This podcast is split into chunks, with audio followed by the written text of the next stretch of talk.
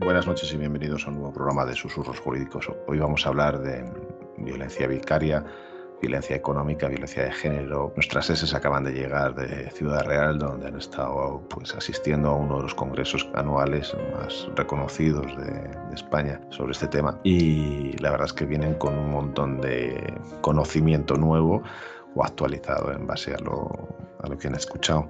Yo creo que, que, son las compañeras que están hoy con nosotros, eh, nos van a poner un poquito al día de, de, las dos. Lo primero, no sé si Yolanda o Inma, eh, ¿qué se entiende por eh, violencia de género económica? Inma. Bueno, pues buenas noches. Pues sí, vamos a hablar un poco de esas partes de la violencia de género que están menos visibilizadas, que a lo mejor los asesinatos machistas o otro tipo de, de o las agresiones sexuales, no, la violencia sexual, esa parte de, de, la violencia de género que ahora estamos teniendo o introduciendo nuevas reformas legislativas para que se adapten de una vez, se adapte el Pacto de Estado, se adapte el Convenio de Estambul, se adapte todo, todo lo que tenemos recogido en la legislación internacional y que, y que se viene recogiendo hace mucho tiempo, pero que España todavía le quedaba ahí un pasito por dar, ¿no?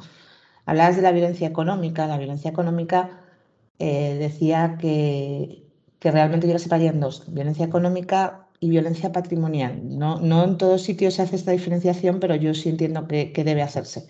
Violencia económica en realidad es una forma de control más.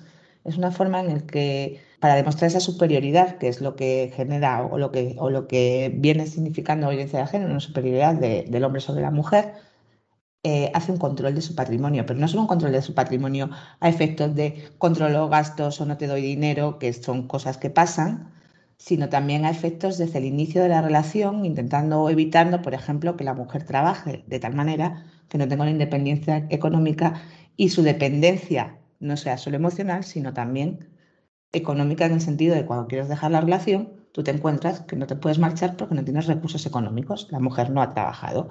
Esa es una parte de la violencia económica. Otra parte de la violencia económica es una vez que ha avanzado la relación, y puede ser que la mujer sea una mujer que trabaje, es el control sobre el dinero que viene a darse o, o, debe utilizarse para gestionar el patrimonio familiar. ¿no? También una forma de violencia económica es reducir y que la mujer tenga que estar soportando la presión de que gasta mucho o que no le llega el dinero para gastar porque de alguna forma el marido retiene ese dinero y no aporta todo lo que se necesita, con lo que la mujer, la presión y la situación en la que se encuentra es absolutamente desprotegida y de desigualdad. Otras formas de violencia económica, pues una vez que ha terminado la relación, también se da de violencia económica. Cuando empezamos a dejar de pagar las pensiones de alimentos. Esto ya, por suerte, eh, hemos tenido una modificación legislativa en la que evidentemente se ha introducido y se considera delito violencia de género el no pagar las pensiones de alimentos. Yolanda, Yolanda, perdón, Ima, perdón que te corte, ¿vale? Um, ¿Por qué dices que se ha introducido? Eh, yo te hablo desde la pequeña ignorancia. Estaba en el, en el Código Penal, yo creo, en el artículo 227, y era un, un artículo que rara vez poníamos o se ponen denuncias por impago de pensiones. ¿Cuál es la evolución? ¿Cuál es A la ver. diferencia? A ver, el tema es que parece que, que estamos diciendo que estamos descubriendo la pólvora y efectivamente hay cosas que ya estaban recogidas en el Código Penal. Cierto. Pero mira, el otro día en las charlas Susana decía algo, Susana Gisbert decía algo que es muy importante. En el Código Penal español en ningún sitio habla de violencia de género.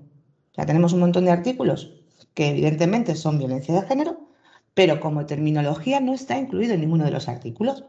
Bien, ahora estamos empezando a introducir eh, no el término, pero sí lo estamos diciendo. A ver, esto es violencia de género, que no lo estábamos señalando como violencia de género. El impago de pensiones ha existido y, y existe y está en el Código Penal, efectivamente, pero no se reconocía como una forma de violencia de género. Y todavía sigue sin reconocerse. Efectivamente, sigue sin reconocerse dentro del Código Penal como tal. Lo que estamos diciendo es que los cambios legislativos van encaminados a y que ahora ya estamos hablando que eso es violencia de género. En los cambios que se están intentando introducir, que se están introduciendo y que por lo menos ya lo tenemos encima de la mesa, que es que antes no lo teníamos encima de la mesa. Tú me acabas de decir, ¿qué diferencia hay con el que había? Bueno, pues que ahora ya estamos empezando a hablar que esto puede ser una violencia de género. Es que antes ni lo hacíamos. Y como tú dices, ni siquiera se ponían esas denuncias. A ver, todos sabemos además que dice ese artículo si no son dos meses seguidos, si no son, ya los encargábamos, ya se encargaba mm, de el, agresor en este caso, voy a llamarlo agresor porque para mí es violencia de género, ¿vale? Aunque realmente no esté así puesto en el Código Penal, yo lo voy a seguir llamando agresor porque para mí eso es violencia de género. Entonces, como lo es, quiero empezar a hablar de violencia de género cuando hablo de, de violencia económica y en mi terminología voy a empezar a incluirlo. Creo que es una parte importante también de nuestra, de nuestra profesión, ¿no? Hacer esos cambios. Entonces, el agresor, ¿qué hace? Sabe muy bien cuándo tiene que pagar, cuándo no tiene que pagar, pago un poco, pago un mes, pago otro. ¿Qué, qué, nos veíamos en el juzgado? Que llegabas al juzgado y realmente no, no, no prosperaban estos, estas situaciones. Además que todos intentamos irnos al civil siempre y a una ejecución antes de irnos a un penal. Pero es que ahora yo te introduzco otra cosa. Vale, si yo entiendo que esto es violencia de género, hay un artículo del Código Penal por el que yo puedo ir. Pues yo me voy a ese artículo del Código Penal y puede ser que tenga que incluir la agravante de género. Porque realmente si consigo demostrar que ese impago de pensiones se está produciendo por una supuesta violencia de género en la que puedo acreditar que hay una desigualdad, una situación en la que el señor este se cree por encima de mí, pues a lo mejor me puedo ir. Esto es una cosa que yo estoy pensando aquí sobre la marcha, entiéndeme, a lo que habrá que darle muchas vueltas. Pero bueno, hay una de las cosas que siempre decimos y que yo también traigo de conclusión del Congreso, que, es lo que nos dicen siempre, ¿no? Los jueces y los magistrados y, y los fiscales. Pedid, pedid, pedid. O sea, los abogados tenemos esa obligación de pedir, de intentar cambiar las cosas, porque si no las pedimos, las jueces no nos pueden dar. Bueno, pues a lo mejor es una vía. No lo sé, ya lo veremos. ¿Y qué diferencia, Yolanda, hay entre la económica y la, y la patrimonial? Aunque no sé si vas por ahí. Mm, vale, vamos a ver. Es que efectivamente el problema de reconocer la violencia económica y patrimonial como violencia de género viene porque, aunque esto ya está reconocido en el Convenio de Estambul, hay muchísimos países de nuestro entorno, de la comunidad europea, que no lo han ratificado, que no lo han ratificado. Entonces, eh, evidentemente se necesita una política común para ello. ¿Por qué? Porque con la movilidad territorial que hay dentro de las personas en la comunidad europea, eh, si no tenemos esa unidad territorial de criterio a la hora de la penalidad, pues evidentemente para poco, para poco sirve. Por supuesto que bien está que se reconozca en España, pero si no se reconoce en países de nuestro entorno que no han ratificado el convenio, pues, pues mal vamos. Eh, los artículos no están enclavados dentro de lo que puede ser violencia de género, sino que son el 226 y 227. Y sí que es cierto que ahora ya no solo eh, se incluye, o sea, vamos, hace tiempo ya no solo se incluye el, el impago de alimentos, aunque habitualmente decimos impago de alimentos pero realmente los artículos cuando los leemos nos dicen es el que dejaré de cumplir los deberes legales de asistencia inherentes a la patria potestad, tutela, ta, ta, ta, o prestar la asistencia necesaria legalmente establecida para el sustento de sus descendientes, ascendientes o cónyuge. ¿Vale? Y el 228 ya es el que nos dice que el que dejare de pagar dos meses consecutivos, 227, perdón, o cuatro no consecutivos, cualquier tipo de prestación económica en favor de su cónyuge o sus hijos, establecida en el convenio judicialmente aprobado, resolución judicial, en los supuestos de separación, divorcio, declaración de nulidad. Entonces, yo creo que a esto un poco se referían también en este Congreso cuando decían que somos nosotros los que tenemos que llevar a este terreno este tipo de violencia, porque efectivamente cubiertos legalmente estamos, no solo para el impago de pensiones, sino para el impago de cualquier prestación económica que se impone en esas resoluciones judiciales, como es el impago del 50% de determinados gastos, el impago del 50% de la hipoteca, etcétera, etcétera, ¿vale? Porque parece que solo nos vamos habitualmente, lo que decía Inma, primero a una ejecución civil de impago de pensiones o de prestaciones y sí que llevamos a una vía penal el impago de alimentos, pero no solemos llevar el impago de estas otras prestaciones. Y yo creo que por ahí era por donde se nos dice que vayamos en concreto fue bastante claro Magro Servet en ese sentido, diciendo que, que, metamos, que, que, introduzcamos, porque, porque efectivamente eh, la cobertura legal la tenemos, aunque se nos resista en las primeras ocasiones, pues como ha pasado un poco con, con todo, ¿no? que a lo mejor al principio se resiste y sin embargo, bueno, pues desde, desde la sentencia que se, que se vio evidentemente por él, que es el ponente de septiembre de este año, el abecedario de lo que es el maltrato habitual, pues eh, ahí tenemos todos una vía magnífica para, para poder citar y, ir por estos caminos nuevos. Aquí hay que diferenciar, igual me meto en, en, arenas movedizas, hay que diferenciar entre lo que es la violencia habitual, la violencia de género y lo que es el conflicto de parejas. ¿no? Es decir, muchas veces em, nosotros vemos que existe un chantaje por las dos partes. Es decir, uno deja de pagar la pensión de alimentos y la otra eh, deja de eh, conceder el régimen de visitas. Eso antes lo teníamos solucionado con los juicios de faltas y estaba penalizado todo. Em, esto es más allá, es decir, es utilizar el control económico para perjudicar a la otra persona. Es utilizar, y eso lo vemos muy habitualmente en los procedimientos de violencia, es decir, yo te dejo de pagar la pensión de alimentos, te dejo de pagar la hipoteca y yo sé que tú no vas a poder pagar la hipoteca o vas a estar tan justa que no vas a tener ni para respirar. ¿no? Ese mal o esa, esa, ese perjuicio psicológico, ansiedad, estrés, es lo que se persigue, no es lo contrario para, para no, no, forma parte del conflicto y eso lo vemos muchísimo, ¿no? Yolanda, estás... Mira, te voy a, te voy a leer porque esta frase que, que dijo Magro Servet precisamente en este congreso, la escribí, la anoté porque es para quitarse el sombrero. Y es con la violencia económica se produce una subyugación que potencia la relación de dependencia de la víctima respecto del autor del delito. Y con algo tan cortito lo ha expresado magníficamente lo que estás diciendo precisamente, Willy. Es una forma de atar, de constreñir y de decir, mm, te vas a fastidiar más, no puedo atacarte por otro lado, porque ahora ya la situación civil está regulada, está tal. Dice, pero como esto está ahí en el aire, pues yo voy a dejar de pagar esto, ¿no? Por eso, por eso decía, perdona que te interrumpa Willy, que yo decía que es una forma de dominación más he dicho, cuando termina la relación y a pesar de que nos hemos separado, tengo otra forma de dominarte. Es esta forma de dominarte y es la dominación precisamente y, la posición de poder del hombre. Es lo que decía, que es la subyugación, que bien dice Yolanda, y que, que yo también tuiteé, por ejemplo, esa frase. O sea, me pareció que estuvo Mauro Servet tan concreto y tan bien dicho que no lo vamos a corregir nunca jamás porque es que está tan bien dicho y no se puede explicar, explicar mejor. Claro, eh, Mar, que me está pidiendo la palabra, yo creo que esto se empezó a desarrollar, eh, aunque lleva toda la vida así, porque yo he visto divorcios de gente mm, que cuando han tenido una pensión ella eh, se ha podido divorciar porque ya tenía una independencia económica.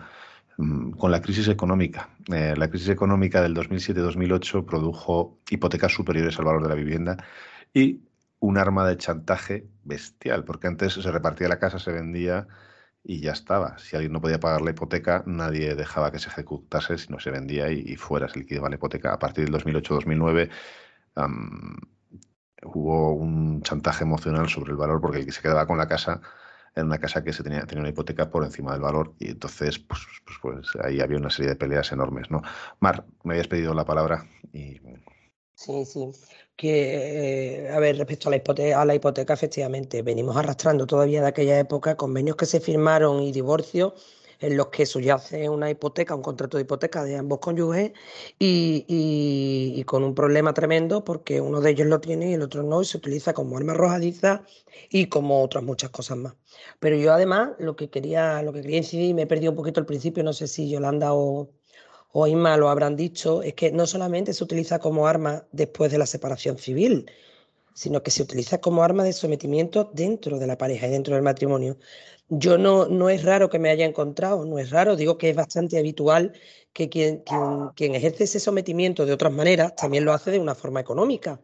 Y es raro, es raro al día de hoy que eso en una instrucción se te reconozca. O sea, yo, yo, yo, tengo, yo tengo clientas a las que por comprar un bote de gel más de la cuenta, o sea, un bote de gel que no era de la marca Mercadona, sino que era de la Toja, pues, pues que se han llevado la bronca. Y que además tenían controlados con rayitas el, gel que gastaban las clientas.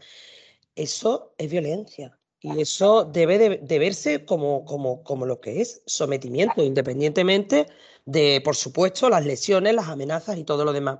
Ese pasito hay que darlo porque ese pasito es un reconocimiento que los abogados ponemos, como siempre, como siempre digo, vamos abanderando derechos, vamos sacando cosas por delante de que las leyes lo reconozcan. Yo creo que tiene, que tiene su ámbito reconocido dentro del derecho penal ya, pero sí que es cierto bueno, Yolanda, que dices que no, no, no expresamente, que debería de estarlo. Quiero decirte que, que puede tener cobertura porque es que ahí hay un sometimiento y es un maltrato. Pero claro, para eso necesitamos que haya jurisprudencia y que haya tribunales que así lo quieran ver. Y ahí es donde tenemos el problema, que si no tenemos la norma, que de hecho no la tenemos, sí deberíamos de tener ya esa perspectiva de género a la hora de ver el problema en una instrucción. Oiga, que no solo la ha amenazado, que no solo la ha pegado, es que esta señora no podía hacer nada más que arroz con pechuga porque el marido considera que gastar 60 euros que él trae a casa no vale. Eso es violencia. Y ese era mi granito de arena. Hoy estoy para poco más, pero bueno, quería, quería que eso, creía que había que puntualizarlo. Lo que, se, lo que se trata, lo que se debatió en este Congreso es la inclusión como uno de los delitos por los que se pueda pedir orden de protección en el momento de la denuncia, es decir, denunciar estos impagos económicos de cualquier prestación de alimentos o de cualquier otra prestación económica y que vayan con su cobertura legal en el 544 TER, porque el 540, bueno, 542, etcétera, todos los que regulan hoy por hoy las medidas urgentes eh, que llevan añadida una orden de protección, porque en la actualidad solo estamos ante la comisión de un delito falta contra la vida, integridad física, moral, libertad sexual, libertad o seguridad de alguna de las personas mencionadas en el 173.2, con lo cual no tienen esta, esta cobertura eh, en la orden de, de protección.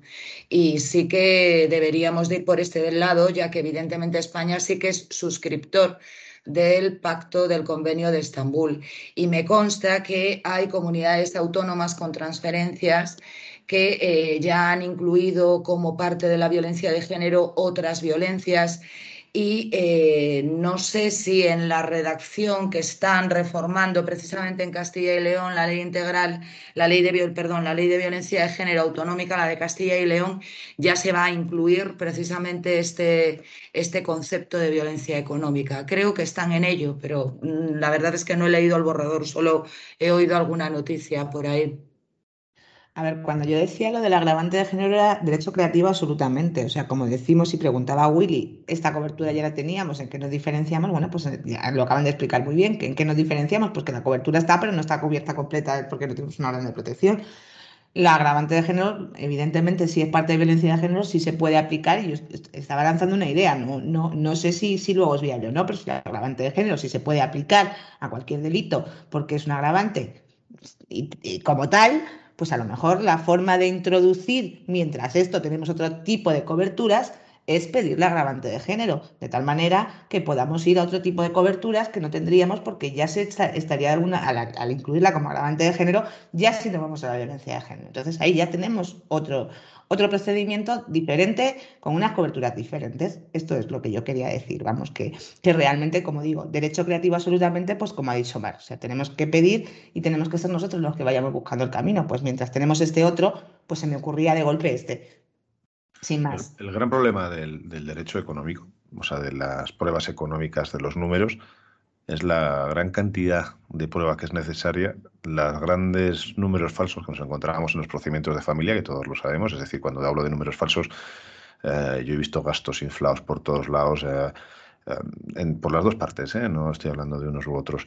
Entonces, lo que también veo es muy poca formación a nivel de fiscales y jueces sobre lo que es economía o contabilidad, aunque parece algo que es muy básico luego es muy, muy, muy complicado eh, probarlo y les cuesta mucho meterse en eso. No sé, es una sensación. Pues, pues mira, eh, Willy, yo aquí, yo, yo aquí más que formación, economía o, tal, yo más lo ha dicho muy bien, es cuestión de perspectiva de género. Esto es una cuestión de perspectiva de género y la perspectiva de género sí la tenemos incluida. Y nuestros jueces y, y, toda la judicatura y todos los que trabajamos en esto teníamos que tener una formación en, perspectiva de género. Así. Mira, una de las cosas que se dijo en el, en el Congreso también y, que podemos llevar a gala es que los abogados del turno de oficio de España somos los que más formados estamos en violencia de género. Nosotros tenemos un curso anual en cada uno de nuestros, en cada uno de nuestros colegios, más la formación extra que cada uno quiera tener, más la formación como la que hemos tenido estas jornadas del Consejo General de la Abogacía, que por, por, norma general, yo por lo menos los años que estoy yendo, me esfuerzo en ir todos los años que puedo porque siempre vengo con muchas cosas a sumar eh, y no es porque no estudie yo por mi cuenta, sino porque normalmente enfocan eh, cosas que a ti se te escapan. Bueno, me parecen unas jornadas siempre fantásticas y yo siempre las recomiendo. Creo que deberíamos ir todos abogados de España, pero bueno, al final pues cada uno puede ir a lo que va. Em, realmente lo que necesitamos es perspectiva de género, Willy. No necesitamos eso y eso, eso ya lo tenemos, pero no se la estamos dando, porque realmente los jueces de familia, no todos los jueces de familia tienen formación en perspectiva de género. Los letrados de España del turno de oficio tenemos formación en perspectiva de género, porque normalmente los cursos incluimos la perspectiva de género. Pues igual pasa con fiscales y con, con otros operadores, ¿no? No todos, más solo los especializados normalmente, o en muchos casos, la mayoría cuando están especializados sí tienen esa formación, pero los demás no. Y entonces ahí tenemos un fallo de la justicia, porque, como digo, si es que además, mira, en los procedimientos de violencia económica y, otra de las cosas que hablábamos en el curso y que, y que a mí me preocupa mucho, y tengo, y tengo asuntos ahora mismo así encima de la mesa, ¿eh? o sea, yo estando en el Congreso recibo una llamada de una mujer que yo tengo designado un divorcio. Yo sé que eso es una violencia de género desde el minuto cero, o sea, solo con lo que, lo que le había hablar al principio, yo me reuní con ella y dije, esto es una violencia pero no quiere denunciar una violencia de género. Estamos en un procedimiento de divorcio cuando es una violencia de género. Y nos estamos encontrando, y ahí había violencia económica, había un montón de cosas, pero la más evidente era la violencia económica. Y eso ahora mismo me está suponiendo un grave problema. Con lo que estamos con la formación, en, especialización, en familia, y está, como tú dices, nos hemos encontrado muchas cosas. Pero es que los abogados de familia a lo mejor también teníamos que tener esa formación extra que tenemos los abogados de violencia de género en algunas cosas o esa perspectiva de género para detectar ciertas cosas y evitar ciertas cosas, ¿vale? Porque sí es cierto que por las dos partes siempre ha habido conflictos y yo no digo que no, mm, pero, pero evidentemente normalmente recaen más sobre la mujer que los hombres. Además, esta corriente negacionista en la que las mujeres somos unas malas mujeres porque denunciamos y solo denunciamos para, y, denunciamos para facilitar los divorcios y para que todo vaya mejor en el divorcio, no sé qué, no sé cuánto, esta corriente nacionalista está calando mucho y está haciendo muchísimo daño al tema de violencia de género. Estamos de verdad en un punto que... Sí, pero no, yo me refería más, mm, yo creo que todos los hemos vivido en familia, es decir, cómo se inflan muchas veces los gastos de un lado y de otro. Mm. Y eh, no existe un control o un rigor o un sistema de control de esos gastos realmente. Es decir, sí que podemos justificar claramente la hipoteca, los gastos de hipoteca, eh, los gastos de compra posiblemente de la comida, eh, estimar unos porcentajes de luz, gas. Em, pero lo que yo digo es que no hay una formación de hasta cuánto Em, se puede considerar un gasto y hasta cuánto un abuso, ¿no? Y esa es, esa es la formación que yo digo, que puede ser de género, pero también tiene que tener un carácter económico detrás, es decir, no me cuentes milongas de, de que no puedes gastar o que no puedes ingresar, sistemas de control de los autónomos, por ejemplo, del sistema Ahí de va, porque eh, claro es que los ingresos también son, o sea, los gastos son difíciles de acreditar, pero es que los ingresos... Por eso, digo la formación económica, yo iba más por ahí, ¿eh? es decir, em, nos encontramos con que, con que es, muy, muy complicado de acreditar esa, esa eh, situación económica real, ¿vale? Entonces, eh, aunque luego haya métodos pero a los jueces de, violencia, en este caso, porque tendría que ser los que tendrían que ocuparse, les, les faltan medios para calcular eso y les faltan sistemas para calcular eso, ¿vale? Que nosotros somos de tablas Excel, pero, pero igual tendrían que tener ellos tablas del Consejo General del Poder Judicial elaboradas con los gastos que se pueden introducir y no, hasta qué punto eh, Es un poco lo que tienen los bancos con los créditos scoring, o sea, con el sistema de eh, cálculo de endeudamiento para conceder préstamos, ¿no? que son herramientas que no son tan complicadas de tener y que deberían de tenerlas pues, para hacerse una leve idea de hasta qué punto puede estar alguien endeudado. No sé, es una idea, ¿eh? Sí, igual, igual que dices, sí, bueno, mira, a mí no se me había ocurrido, pero sí, quizás puedes tener parte de razón, igual que existe en esa tabla del Consejo General del Poder Judicial en el que nos vamos todos a calcular más o menos cuándo es una pensión de alimentos, que no deja de ser una tabla que lo que hace es recoger eh, todos los datos que hay de todos los juzgados y sacar una media, que no más que eso, no es realmente más, pero bueno, tú ya sabes que en tu jurisdicción, en tu juzgado concreto, por donde van es por ahí y te sirve de forma orientativa, ¿no? ¿no? Evidentemente todos los gastos en una casa no van a ser siempre igual y hay una serie de cosas que no, no podremos no podemos controlar, pero, pero sí que es cierto que quizás esa, esa parte, pues mira, a mí no se me ha ocurrido, pero, pero sí sería a lo mejor una buena idea, pero volvemos a lo mismo de siempre, la, falta de medios y la falta de recursos. En cuanto a lo del tema de los gastos y lo demás, lo hemos hablado mil veces, el tema de lo B, cómo lo llevas, no lo llevas, hay quien lo lleva y quien no lo lleva. Bueno, pues como todo, yo de vez en cuando utilizo la inspección de trabajo, que para algo está. Y hay miles. Yo he llegado a ver a gente descapitalizarse durante dos años para eh, estar en una situación de insolvencia en el momento del divorcio. Eh. Ojo, por los dos lados. Ya, pero, es que eso está penado. Ya, ya, por eso. Pero, pero es que eso eh, a nivel, si ya a nivel concursal es complicado seguirlo, a nivel de juzgado de familia, juzgado de violencia, fíjate, o sea, es súper es, complicado acreditar. Hay unos informes periciales, hay se, nos vuelven locos. Eh. Pero, pero, volvemos a lo, a lo, que estábamos diciendo. O sea, realmente mm, es que muchas veces nosotros mismos no lo introducimos porque nos encontramos, ya vamos con ese hándicap que tenemos que pedir un perito, que tenemos que pedir un no sé qué, que tenemos que pedir un no sé cuánto y que sabes que en el juzgado esto no se va, pues esta parte es la que nosotros tenemos que empezar a cambiar. A eso nos referimos cuando estamos hablando en este programa precisamente de, de, de otros tipos de violencia, vamos a hablarlos así, no lo podemos decir así porque así se está introduciendo en la legislación como otros tipos de violencia o otros tipos de políticas en violencia de género, es un poco así como se está hablando del tema, pero realmente está en nuestra mano, está en nuestra mano como letrados ser los que empecemos a cambiar eso. Y eso es lo que tenemos que tener claro. Y para eso tenemos que estar concienciados de que esto es así para mí. ¿Tú qué ibas a comentarme? Sí, sí, que yo, yo quería decir que, efectivamente falta educación en los delitos económicos y, bueno, más que educación, falta medios. ¿eh? Pero independientemente de eso, yo creo que la violencia económica va por otros derroteros. No se trata de demostrar los gastos que sí y los gastos que no. Se trata de demostrar el sometimiento a través de ciertos gastos. Me da igual que esos gastos sean de 3.000 o de 30 euros. En cada familia dependerá del nivel que esa familia lleve en una familia que sea que se le obligue a gastarse 70 euros, puede ser sometimiento, y en otra a lo mejor es que se le obliga a gastarse 300. O sea, eh, y, eso todavía es difícil de demostrar en el ámbito de la familia. Esa parte aquí es mucho más difícil. Aquí es mucho más difícil, pero bueno. Willy, habla. a mí me puedes interrumpir. No, no, no, no, estoy pensando, eh, según lo estás diciendo, a mí me parece más sencillo probar eso. Es decir, ¿Cuántas cuentas bancarias hay en la, en la familia? Por ejemplo. ¿Quién, tiene el control? ¿Quién tiene acceso? Correcto. ¿Quién te está dando? Yo formulo esas preguntas constantemente. Cuando detecto que, que, que, tengo eso dentro, tengo que decir que todavía a mí no me ha salido ni en un asunto para adelante ese tema. ¿eh? Pregunto siempre lo mismo. ¿Quién te, da, ¿Quién te da el dinero para comprar? Él. ¿Cuánto dinero te da para comprar? El cuántos miembros de familia soy. O sea, es que se ve, se ve perfectamente y claramente cuando hay un sometimiento a través del dinero. ¿Qué pasa si no? ¿Qué, ¿Qué pasa cuando llegas a casa con la compra? Revisa si el dinero que, si lo que he comprado va. Es que es algo como tú estás diciendo, Willy, que se escapa ya a, pruebas económicas. Es simplemente, pues eso, el ver que hay alguien que te está intentando someter o que está intentando que tú hagas lo que, lo que él cree que debe de hacer a través, de, a través del dinero. O sea, es un maltrato. Porque además queda muy tocada, ¿eh? Muy tocada. Más en los interrogatorios, Marc, tú que habrás hecho, seguramente si le preguntas a él, te dirá, no, es que gasta mucho. Es que no sabe. No, no, además sale solo. No, peor, Sale solo, Willy. Dice, no, si la que gestiona el dinero es ella. Yo le doy el dinero y ella se encarga de las compras y tal. Pero yo me he encontrado más de uno de esos, ¿eh? No, no. Claro. Si, la que, si, la, si realmente la que yo le doy el dinero y la que lleva las cuentas de la casa es ella, ojo.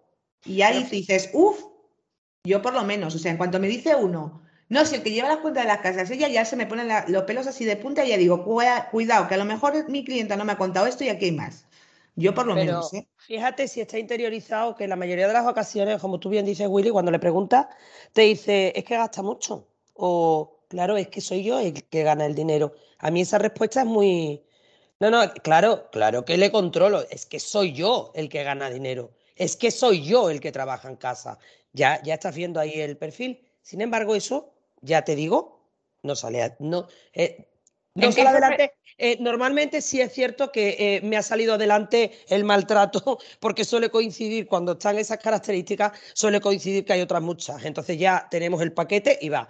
Pero a mí me gusta siempre en los interrogatorios hacer, y siempre lo hago, ¿eh? hace años que lo hago porque creo que es una forma de violencia y me, me gusta que eso esté dentro del, del paquete del maltrato, porque es un maltrato de obra, es que lo es. Es que además te das cuenta que ellas mismas te dicen, un paquete de tabaco, no, yo no puedo comprar tabaco, ¿cómo que tú no puedes? No, a mí me da él el dinero y me tiene que durar un paquete tres días. ¿Perdona? O sea, te das cuenta de, de que eso está. Y eso, yo aquí hago un llamamiento. Los letrados de violencia debemos, debemos hacerlo. Da igual lo que se reconozca o no. Bueno, no da igual, ojalá y lo reconocieran en todas las ocasiones. Pero lo que quiero decir es que tenemos que empezar a hacer y a ver y, a que esa mentalidad cambie. Y por supuesto también entiendo que es una forma de ir eh, educando a todo el mundo a que eso no debe de, suceder. Bueno.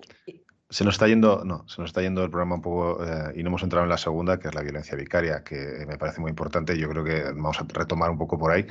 Em, no sé si Yolanda o Inma Hemos visto, Ima, hemos visto varios, se están peleando en exponer la, una a la otra y, al final lo voy a tener que exponer yo y lo voy a exponer mal porque no, no he estado en el curso de, de Ciudad Real, ¿vale?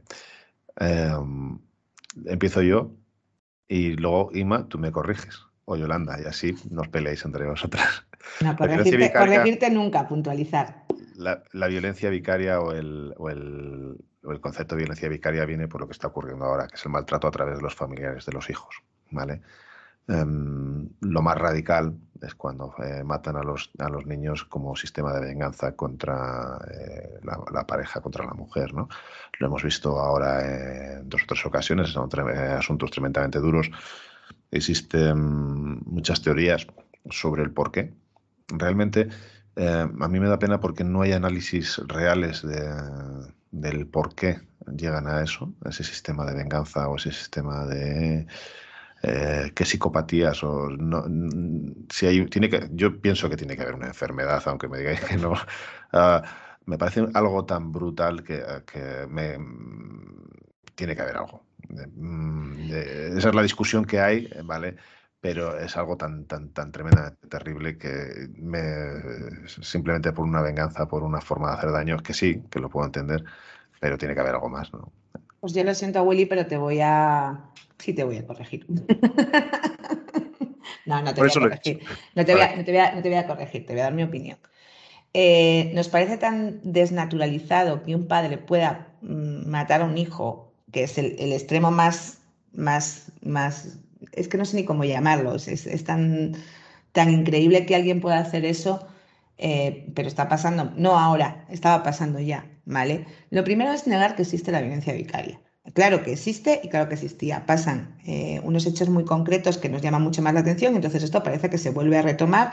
En el Congreso hablamos de Bretón, que fue un caso muy sonado y que de repente lo puso encima de la mesa. Tenemos hace poco a las niñas de Tenerife. En medio de todo esto lo llevamos discutiendo mucho pero es que mm, no puedo justificar que un padre mm, mate a un hijo y me parece naturalizado y tengo que pensar que hay una enfermedad detrás. Pero es que yo tampoco puedo de ninguna forma entender que una persona que es tu pareja te esté maltratando, como estamos diciendo, pero solo económicamente ya. No solo económicamente, físicamente, psicológicamente, y no todos los maltratadores tienen una patología detrás. Por lo tanto, no puedo empeñarme en que porque esta violencia es mucho más extrema, tienen que tener una patología detrás. No todos los maltratadores son enfermos. Simplemente es una construcción social y es una cosa que se llama machismo. Para mí hay una parte de otras, otras cosas, pero evidentemente si decimos que la raíz de la violencia es estructural, no tiene por qué haber una patología detrás. Puede ser simplemente eso. Tú te has educado en un medio en lo que yo soy el dueño de ti y de todo lo demás. Y además, bueno, pues, pues, pues no empatizo, no, bueno, vale, pues algunas cosas pueden rozar esas cosas que nos parecen o que son enfermedades mentales, pero no tienen por qué. Porque lo que te digo, a mí tampoco me parece normal que una persona maltrate a otra. Escúchame, en violencia de género ni en ninguna otra. Pero es que, vamos a ver, cuando alguien mata a alguien, nos planteamos, cuando una persona comete un asesinato, nos planteamos que es un, siempre un enfermo mental. Porque esto yo no lo he oído nunca. Cuando hablamos de asesinato, no, no nos planteamos, vamos, no lo planteamos nosotros, los abogados, los fiscales, bueno, se hacen análisis, pero todos los asesinos son enfermos mentales. ¿Nos lo planteamos tanto como lo planteamos en la violencia vicaria? Pues a partir de ahí. Ima, yo siempre que hay un asesinato o un homicidio, siempre me planteo qué problema eh, mental tiene detrás. ¿eh? Ojo, esa es mi defensa. ¿eh? siempre. ¿Tu defensa? Drogadicción, alcohol. No, no, no, no, no. Eh, análisis, depresión drogadicción, alcoholemia, psicopatías. Mar, me estás pidiendo la palabra. eh, Vale, eso es mi teoría, ¿eh? pero vamos, que, ojo, yendo al asesinato, ¿eh? Que, Sí, yo, yo pienso igual que tú, Willy. Quizás sea porque quiero creer en la raza humana. Y como quiero seguir creyendo en la raza humana, pues pienso que cuando se tienen determinado tipo de conducta, ¿eh?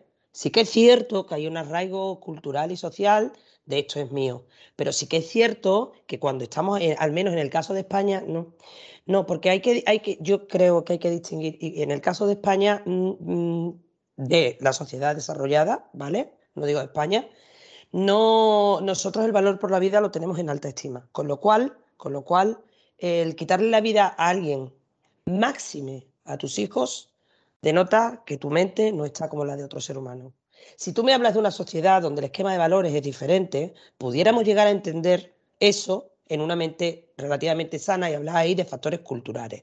Pero hablar de una sociedad desarrollada donde el esquema de valores está en otro sitio y donde el valor de la vida humana se defiende por encima de todo, yo entiendo que no solamente, yo, eh, que no soy psiquiatra, que, no soy psiquiatra, yo entiendo que debe de haber a la fuerza, y así voy a seguir creyéndolo, porque es mi, mi, defensa para seguir creyendo en el ser humano, debe de haber algo en esa mente que no esté bien. Cuando un padre o una madre, aquí hablábamos del padre, pero me da igual, cuando uno de los progenitores maltrata a un hijo o mata a un hijo para hacerle daño al otro, yo creo que llegado a, ese, a este grado, en el que un, un progenitor mata a un hijo suyo para hacer daño al otro progenitor, que evidentemente, evidentemente el factor machista está cuando, cuando se hace por eso, pero que tiene que haber algo, alguna conexión en su mente, no es sana.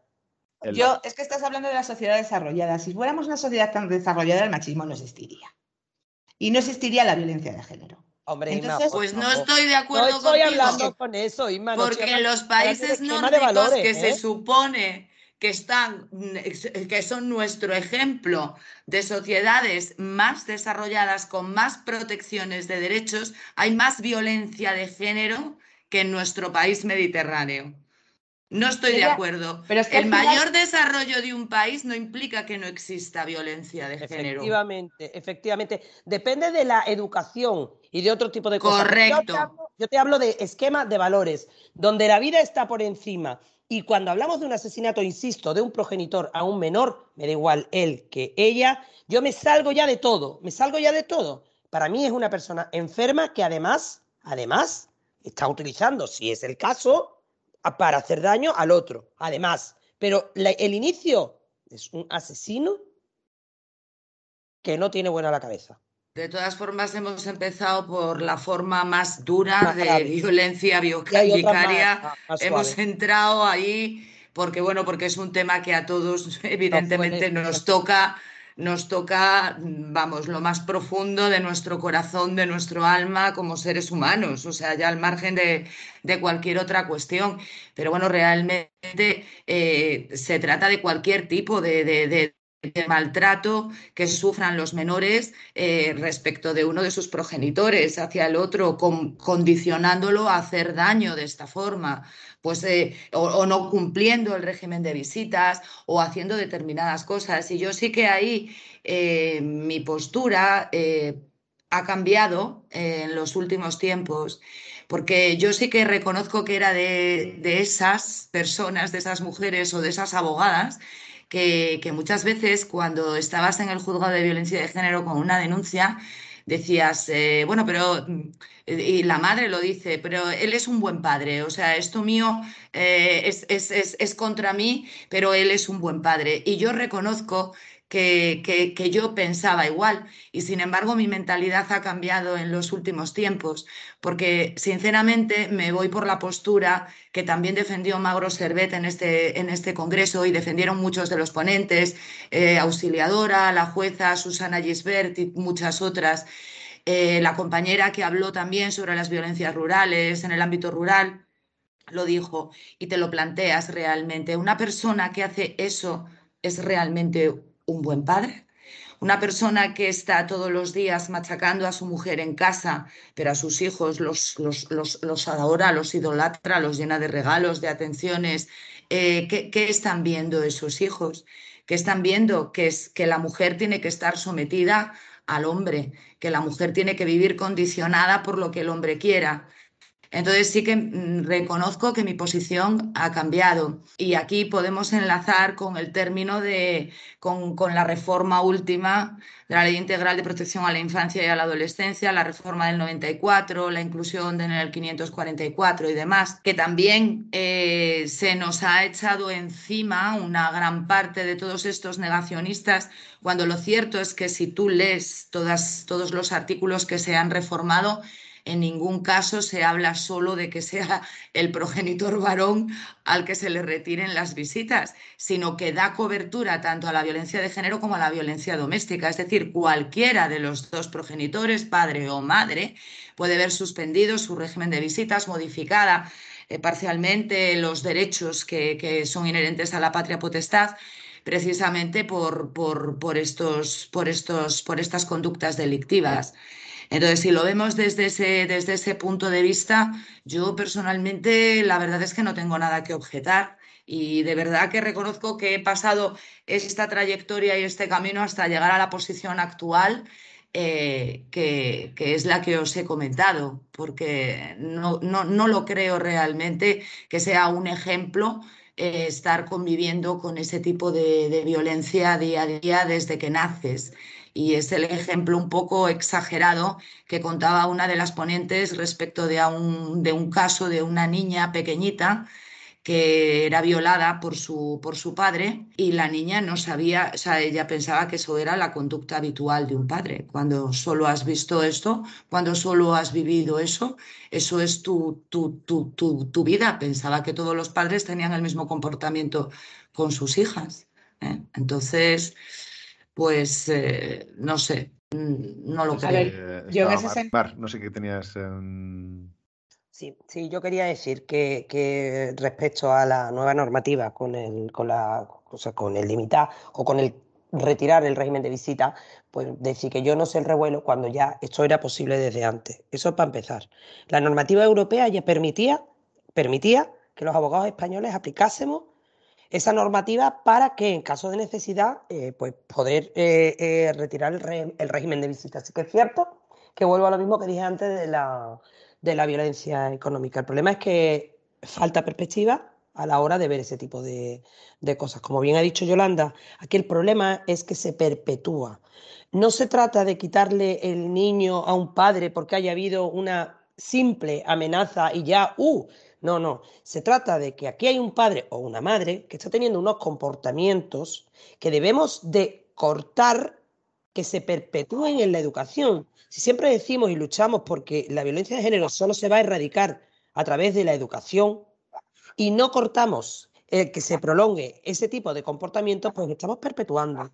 Es verdad que yo, eh, eh, eh, cuando sale la normativa, la normativa y se invierte aquí la carga de la prueba, o sea, ya de por sí se da la, se, interrumpe el régimen de visita y el juez tiene que motivar que la visita se, siga produciendo, pues es cierto que, mm, me provoca una especie de rechazo, pero no por, no por, la normativa en sí, sino por cómo se va a aplicar la normativa. Porque si vamos a ir a lo más fácil, pues también te digo que lo más fácil va a ser interrumpo la visita y se acabó. Pero como yo, igual que dije antes que creía en la unidad, creo en la judicatura de este país, pues también pienso que eh, los jueces van a pararse, eh, los jueces de violencia, los jueces de instrucción, van a pararse porque algo tan importante como, como es que un niño esté con su progenitor no puede mm, tomarse a la ligera y estoy convencida de que hacen bien su trabajo y de que en cada una de las situaciones se van a parar y van a decir, bueno, pues no, aquí los hechos no revisten importancia como para que se suspenda, o pues sí, en este caso los hechos revisten, oye, que yo tengo un... y no eran padres, fíjate, fíjate de lo que os voy a hablar.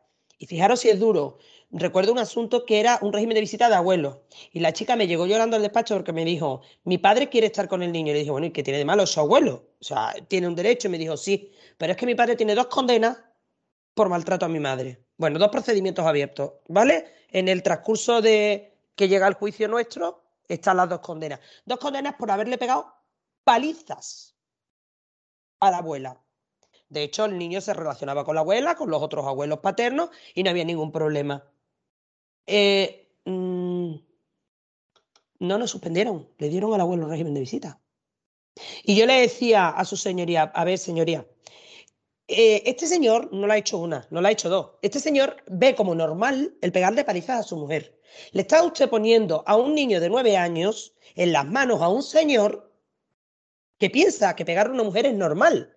Le estamos enseñando patrones a este niño que no son correctos. La respuesta de su señoría fue que eso no era así, que él era el abuelo y que para educar estaban los padres. Y que era un derecho del niño el tener esa figura. O sea, mm, es muy fuerte.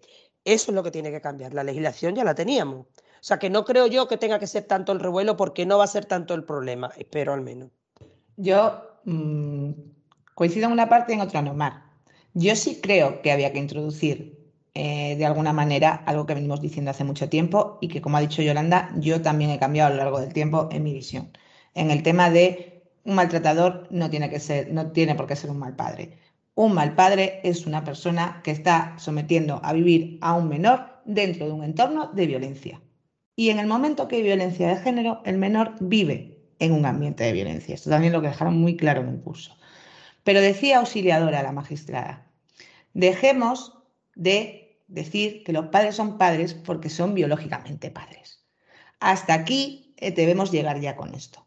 Un padre no es padre por ser biológicamente padre. Un padre es cuando ejerce una serie de obligaciones con esos hijos. Y un padre que por muy padre biológico que sea, está ejerciendo una violencia sobre su pareja y está sometiendo a un menor en ese entorno, pues no, mira, no es un padre ni es un buen padre. Con lo que yo sí creo que esa, esa reforma que venimos pidiendo hace mucho, que es cierto, y Susana Gisbert en realmente lo que nos hizo es venir a, criticarnos un poco y, los bordes a veces son muy, se difuminan o, las cosas, las limitaciones nos llevan a que pueda producir el efecto contrario. Nos habla tanto del 94 como con el 16 y la dispensa, ¿no?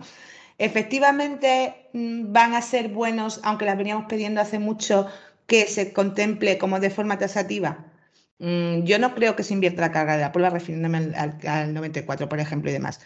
Yo cuando llegó la reforma y la futura reforma que hay en marcha de la libertad sexual y demás, eh, de la protección y demás, se está hablando mucho de la inversión de la carga de la prueba. Yo no creo que haya una, inversión de la carga de la prueba. Lo que pasa es que nos estamos encontrando un problema. Los magistrados van a tener que hacer un análisis que es el contrario que venían haciendo.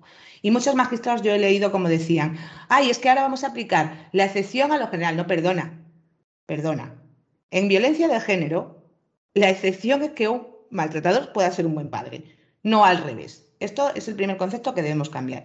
¿Qué supone para un magistrado que tenga que hacer un análisis diferente? más, cuidado, que hablamos, de instrucción, ¿eh? no hablamos de gente condenada. ¿eh? No, no, no. Estamos hablando de la investigación donde espera el principio de presunción de inocencia. Absoluta, absolutamente, absolutamente. Pero también están los indicios y las razones por las que se ponen esas órdenes y que normalmente, como sabemos, nuestros tribunales, la mayoría, suelen ser muy cuidadosos con cómo se hacen esas órdenes de protección y cómo se adoptan. Entonces, tanto es así que yo pienso que la introducción del artículo 94 lo único que supone es que van a tener que tener cuidado en una cosa más y que tienen un arma para hacerlo de otra manera. ¿Cuál es el problema de siempre? ¿Qué tendríamos que tener para que eso, que eso funcionara? Pues que los magistrados en ese momento, cuando están en instrucción, tuvieran un equipo técnico que realmente esté haciendo la valoración para poder decir si esos menores realmente están en situación de estar con ese padre o al revés, para decir si ese padre está en situación de encargarse o no de esos menores.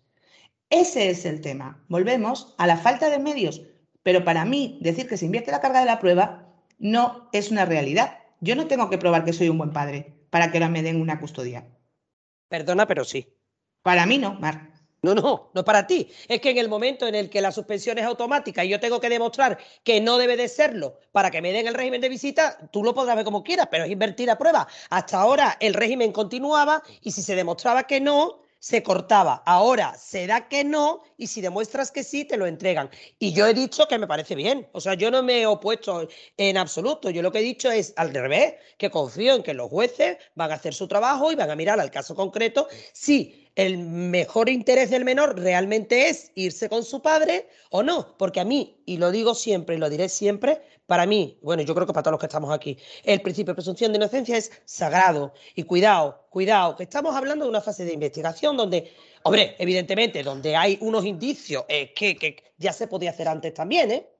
Que es lo que yo he intentado explicar. para, mí, para, para mí te lo digo, Yo es cambiar el foco, que es lo que veníamos pidiendo, no invertir la carga de la prueba. Pero si a mí me parece muy bien cambiar el foco, que me estás, te estás equivocando, que yo no estoy hablando en contra de, esta introducción, en absoluto. Lo que estoy contando es la realidad de lo que hay. Ya está. Habéis metido, habéis introducido en el debate precisamente uno de los hándicaps que tendremos porque, como bien dice Mar, estamos en fase de instrucción estamos en fase de instrucción y uno de los hándicaps que precisamente vamos a tener, eh, que ya teníamos, pero que con, la reforma se, verá más, es precisamente que es preceptivo, no es preceptivo, pero bueno, eh, sí debería de existir el informe forense de valoración en la fase de instrucción, en el momento de la denuncia, cuando llega el atestado al juzgado para valorar ya en la orden de protección.